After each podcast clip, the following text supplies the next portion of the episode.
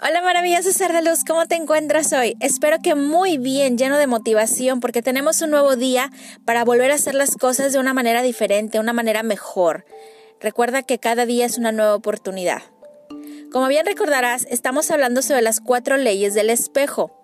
Hoy nos toca hablar sobre la ley número 3. Ahí te va, toma nota.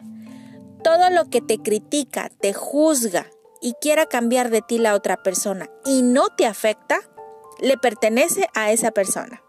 Va de nuevo.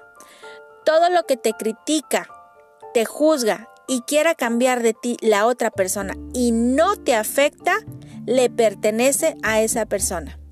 ¿Alguna vez has tenido a alguien a tu alrededor que no le gusta tu manera de ser?